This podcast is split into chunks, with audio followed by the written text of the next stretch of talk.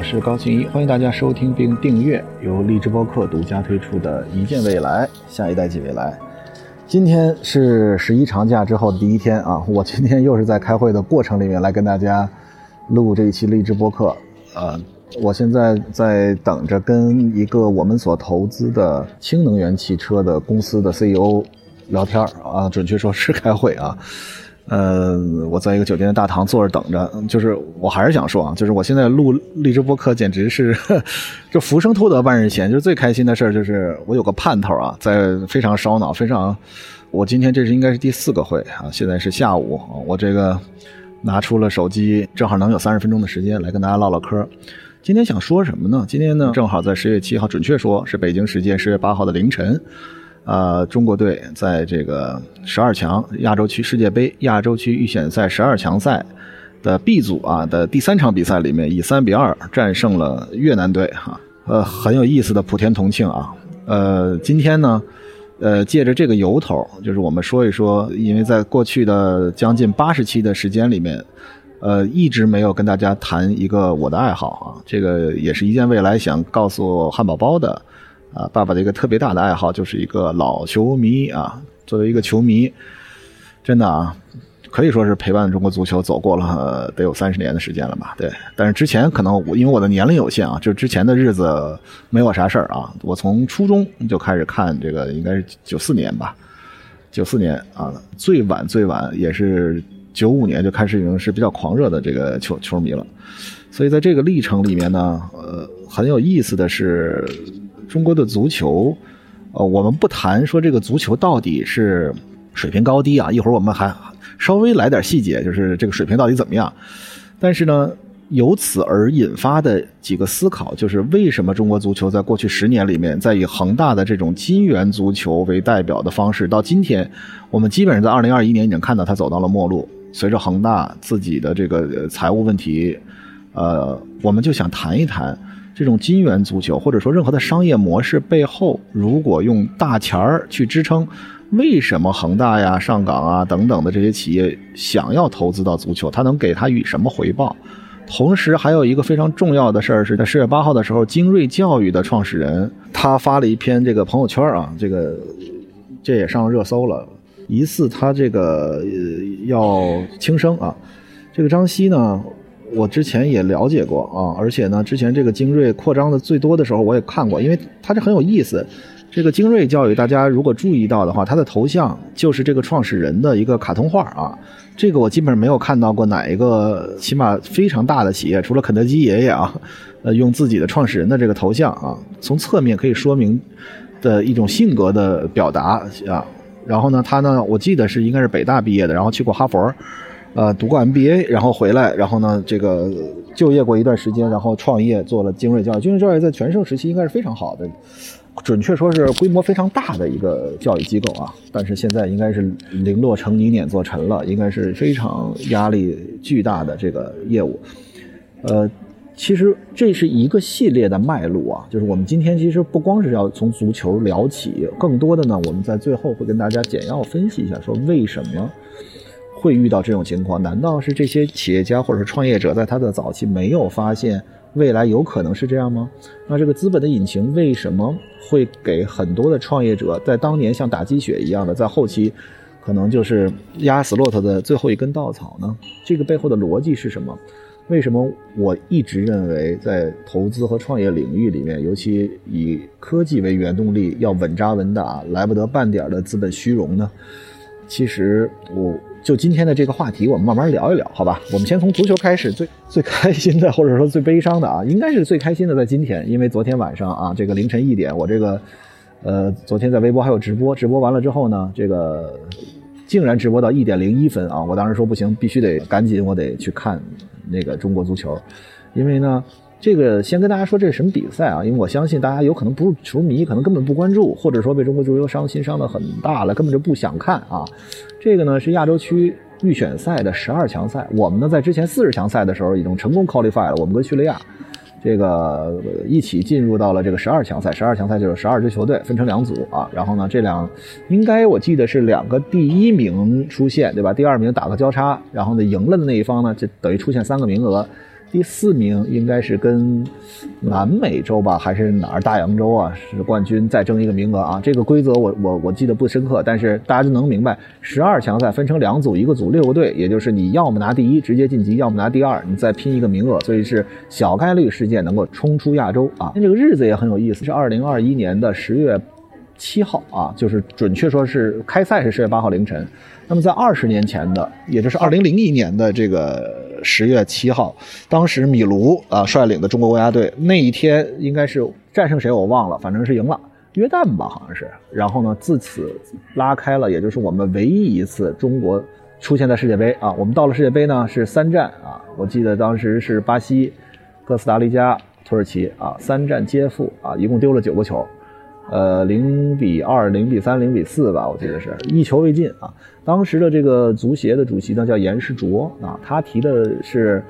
这个，我还专门查了一下严世卓。严世卓后面呢是谢亚龙，谢亚龙呢被判刑了啊，后来那个扫黑风暴的时候判刑了。严世卓呢就后来调到另外一个机构去了啊。严世卓当时提出来的目标是停一场啊，拿一分啊，赢一场啊，这这听起来还是比较稳扎稳打的啊。但是咱们去了这个。世界杯等于是颗粒无收，然后就就就回来了啊！但是那个呢，也是到目前为止我们的中国足球的最大骄傲，就是我们冲出亚洲啊！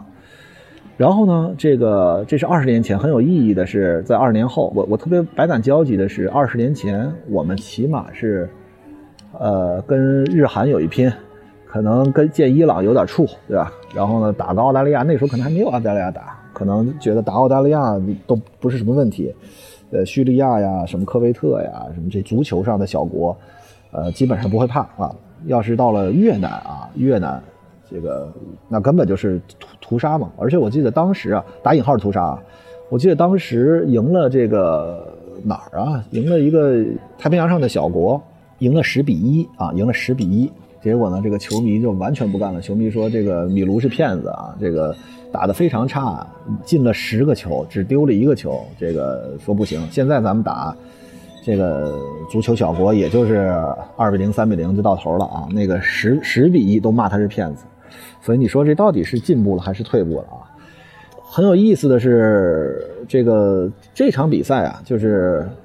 因为这场比赛是第三场，就是在这亚洲区十二强赛是第三场。那么第一场呢是咱们输给了这个澳大利亚啊，这个基本上是完败啊，零比三输了。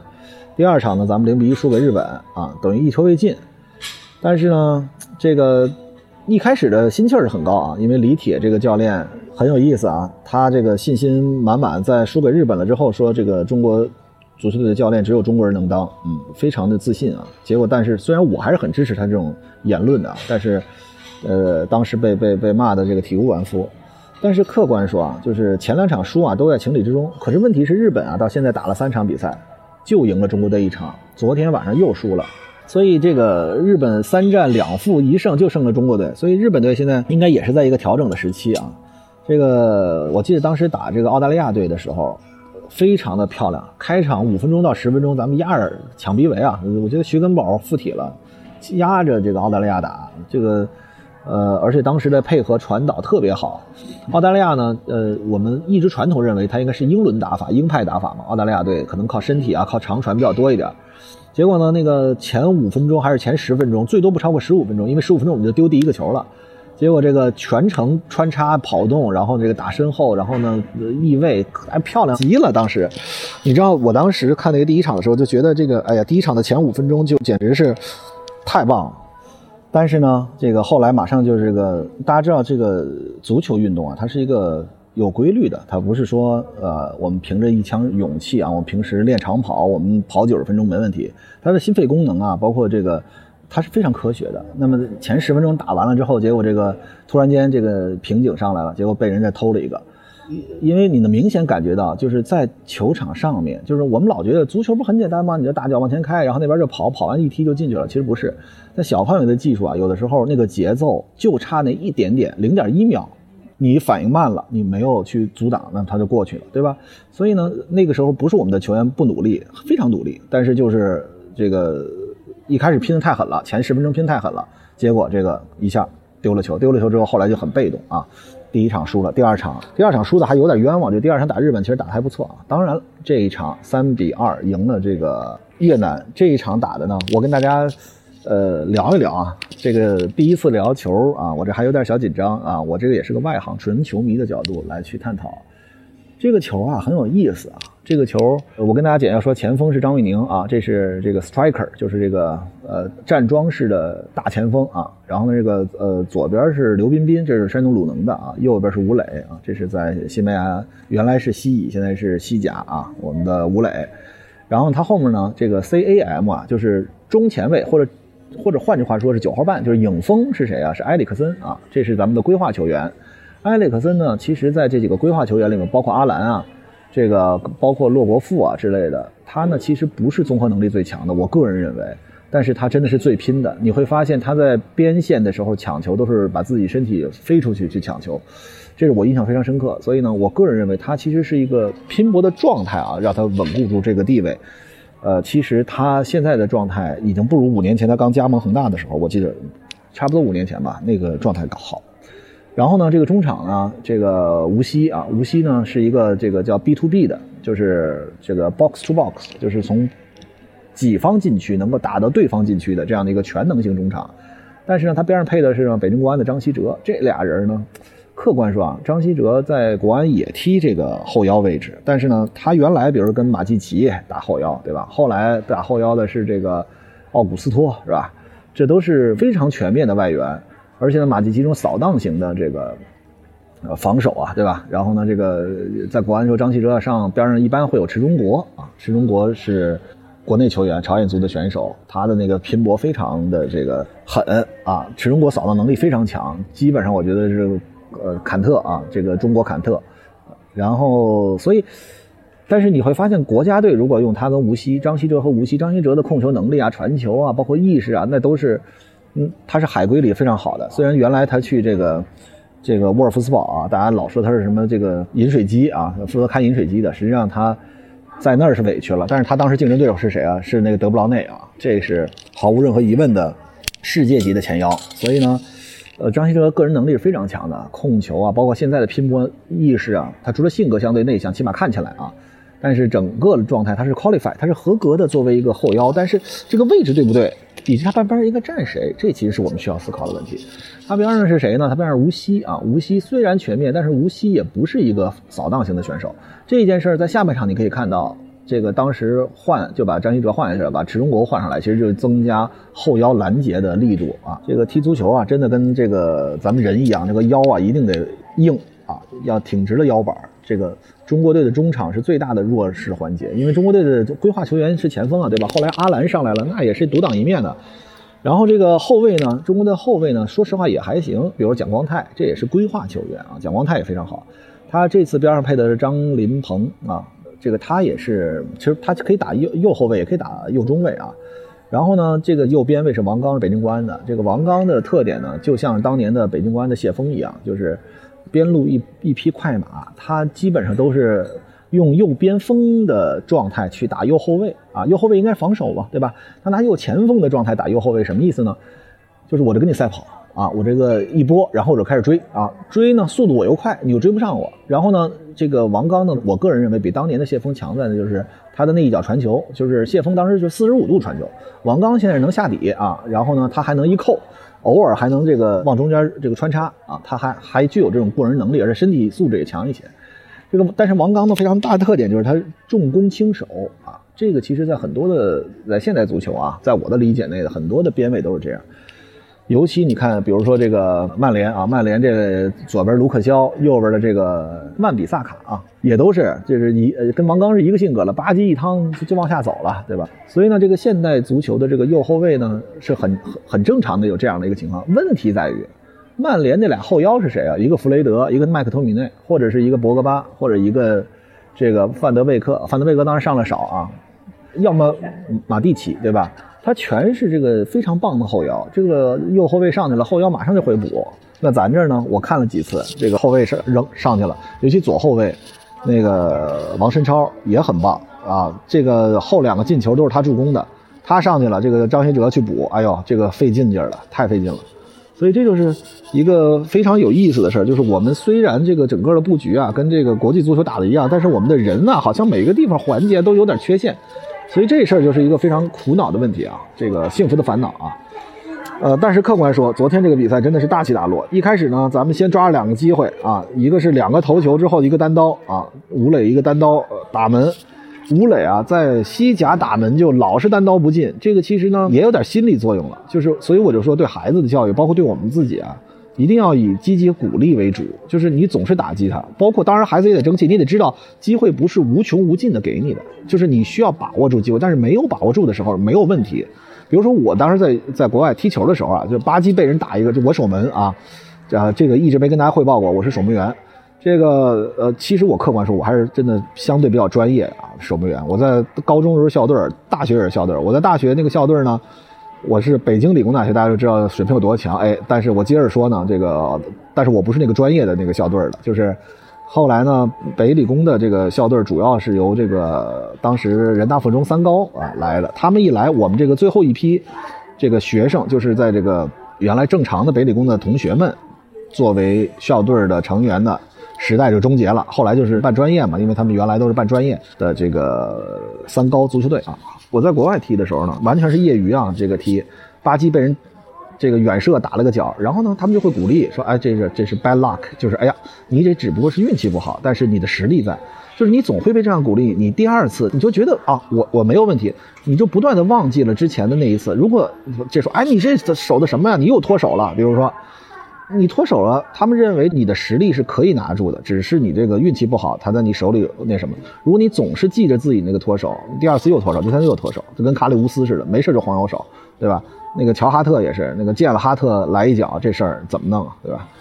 所以呢，这个他他在西甲踢的这个射门啊，我我真的觉得他这个单刀的时候的自信心非常差。然后呢？但是边上有一个大心脏啊，我们当然也不是一个拉一个踩，但是张玉宁在当时正好那个反弹的位置比较好，而且张玉宁该进的球他一定会进。张玉宁最大的特点，一个是他的身体啊，他能这个控球，控了球之后能够作为一个站桩前锋，他还能够分出去。第二就是这个局部环境下的小细节，他他做的是非常好的。所以呢，对于张玉宁这样的一个前锋啊，他不会浪费这样的一个机会，所以他在那儿这个整个感觉是非常。非常稳啊，踏踏实实把球打进了。这个整个的一个感觉啊，就是这先二比零了，然后就开始这个有的想守，有的想攻。然后呢，他在干嘛呢？呃，换了点人啊，这个当时一下换了三个人，包括把这个刘彬彬左前卫给换下去了啊。然后呢，这个把张稀哲给换下去了，就是换上来几个这个在局部位置对位的加强啊。结果让人扳了俩，呃，俩特漂亮的球，扳了俩之后，然后怎么办？就没了。最后一分钟压哨啊，吴这个吴磊，其实他说好像王晨超那球直接是转进去了，就是这个真的是因为在九十分钟的时候咱们被人扳平啊，二比二，当时大家都觉得哎这事儿就过去了，这个又平了一局，结果后来得哎进去了。就说到这儿啊，这个我其实想说一个什么问题呢？就在这个比赛啊，大家可以看到，其实中国足球在过去的十年里面，我们在。国家队的层面，呃，停滞不前啊。这个当然了，这一次，呃，四十强赛，在十年、二十年前，四十强赛根本就不是个问题的，排二队都能进去的，现在已经成了我们最大的骄傲了。但是呢，在俱乐部层面，这个咱们拿了多少次亚冠啊？这个太棒了，这甚至是世俱杯咱都不怂过。它背后是什么？就是以恒大开始的这个金元足球。说到金元足球，其实我想说什么一个话题呢？就是。这种大的资本为什么会进入到足球领域里面？其实大家想想，他做房地产，他哪怕在这个一个球队里面花以十亿计的这个人民币一年，或者说以亿计的人民币一年，但是相对于广告的投入，尤其他，比如说你投了八个亿啊，一个球队能够正常运营，如果你投到十八个亿，你就能横扫天下。那多的那十个亿，其实在他算的账里面就是我当这个广告费，因为中国。的这个我们的整个的受众圈，就是你一旦有一些这个超乎寻常的东西，大家就会关注度非常的高。所以呢，其实它是一个广告逻辑，这个大家都能知道。但是因为当时它是在一种高杠杆、高负债的情况下，所以它需要让这个盘子不断的扩大。换句话说，它如果根据一个大的发展趋势啊，那么如果是国家宏观政策的支持，或者说这个信贷能够支持，它那个必须得是这样能够。借新还旧，他能够借到新的账，然后把前面还掉，然后不断的扩大自己规模，不断的扩大自己的疆域，这样才是一个所谓的他的打引号的高速发展。但是大家可以看到，恒大其实一个是我们的宏观调控，一个是其实对房地产的政策，在过去的很长一段时间里面要房住不炒啊，回归到这个住宅的本性，而且下一步可能还有房产税，就是一系列的措施，核心思想就是抑制过多的这种游资或者过多的热钱在房地产领域里面。而且房地产这件事儿，其实在过去这段时间里面，真的是被绑架，换句话说是被利用了的一个行业。这个钢筋水泥，其实你说科技含量有多高，对吧？但是某些程度上，在被房地产开发商啊以及各个不同的其他部门所所利用，这个包括土地财政等等这些领域里面。那么从我的一个直观的感觉啊，就是我们像像恒大这样的情况出现。不是一个偶然，而且现在应该大家知道，有很多的这个房地产商都出现了各种各样的问题，而这些各种各样的问题的出现，其实发自内心，背后都是一个行业所处的跟大的这个发展趋势相关，到底你还能不能有所调整？什么意思？比如说恒大，我给大家瞎举一个例子啊，它可能在这个它一线城市还不太多啊，比如说三四线城市，它大规模圈地，因为大家知道。盖房子这个事儿是不需要，比如你要做开发一个十个亿的楼盘，你不需要把十个亿都拿来，你只需要先拿土地呃这个出让金啊，你出点钱把土地拿过来，然后呢，比如说这个建筑队啊、工程队都是或者说建筑公司都是要垫资入场的，他都需要把钱先给出来，然后呢这个盖，然后比如说到了这个零啊，就是就是因为他挖大坑嘛，那个挖地基，然后如果盖到零，你给点钱对吧？封顶给点钱，开始预售了，有拿预售证给点钱，是不一样的啊，就是这个垫资根据。呃，房企的这个强势程度啊，根据这个呃开发商的强势程度啊是不同的啊。但是核心思想就是，你可以拿你这叫杠杆，你可以拿一个亿的钱做十个亿的生意。但是呢，他就可以，比如他手里有十个亿，他就不做这一个十个亿，他就找十个地方，每个地方都用一个亿去撬动十个亿生意，这不就做一百亿生意吗？这个大家都能知道。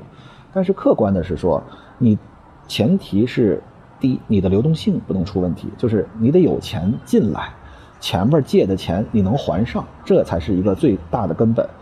而且呢，尤其当这个早些年啊，我们没有调控的时候，是大量的热钱能够进来，他拿钱成本非常低。但是大家知道，恒大可能从前年开始，已经出现了在国外大概和人民币的这个比例百分之三十左右，那都是跟高利贷似的，这个年息啊，这非常高。然后呢，他在国内呢又通过一些理财啊什么之类的这种财富啊，恒大财富啊之类的去拿一部分钱，然后就他等于要套出来。把国外的高成本的利息什么意思？我在国外借十块钱，我一年得还三块；我在国内哪怕高一点，我还一块呢，对吧？在国内也是百分之十的利息，也非常高了。那么他把这个钱还到国外去，然后让他把利利差打平，这就是他的一种方式。换句话说，就是像这种需要高杠杆的、需要赚起来的生意，那么随着国家宏观调控，随着对房地产的房住不炒的。坚决落实这个方向就不可能了，不成立了，对吧？那么另外一个就是今天的热搜，就是精锐教育的方向。精锐教育也是，他们应该是全国开了很多的分分公司啊，而且呢，这个铺到了很多的地方。但是大家知道，它核心的思路其实还是就是，比如这一次报了这个之后呢，大家会发现有很多说啊，教师工资也低，然后这个收费还高，那你们何德何能能够收这个钱呢？其实大家知道，它也是一个。呃，用一块钱做十块钱的事儿啊，所以呢，大家会发现，如果用杠杆，这个杠杆什么意思？就是用一块钱来做十块钱的事儿啊。用杠杆所处的行业，如果没有新的钱进来，或者没有如果大的资本进来支撑，如果没有你能够支撑下去的这个现金流啊，如果大的方针如果有调整，马上就会陷入万劫不复之地。大家看到，其实新东方相对健康一些，新东方也遇到很大的困难，但是我听说他是要裁员四万人。新东方也会遇到空前的问题，但是它也不至于啊，像精锐这样已经到了这个见底儿了。所以呢，这就是任何大家会看发现，我经常会说，在我们早期投资领域里面，老会有一些明星企业出来啊，动辄这个圈钱多少。我这个包括在自动驾驶领域，我也不能说了啊，就是有一些做什么好激光雷达的公司，这个就就坐等它将来出了问题啊，就是你看着它就会有各种各样的问题出现。就是我们到底能够有？多少的能力，我们就做多少的生意，而不是说我们没有这个前瞻性啊，不是说不敢动啊。但是客观说，不要加太大的杠杆，同时不要做与整个大势发展趋势。大家看到教育，大家看到房地产，甚至我觉得在这个自动驾驶、无人驾驶领域里面，造车领域里面也有很多的热钱和不冷静的资本。那么我们提倡的未来出行，不是真正这个靠资本而炒出的这个虚拟的啊，对吧？核心思想还是要抓住技术创新的重大浪潮。所以今天感谢大家的陪伴，我们下次再见。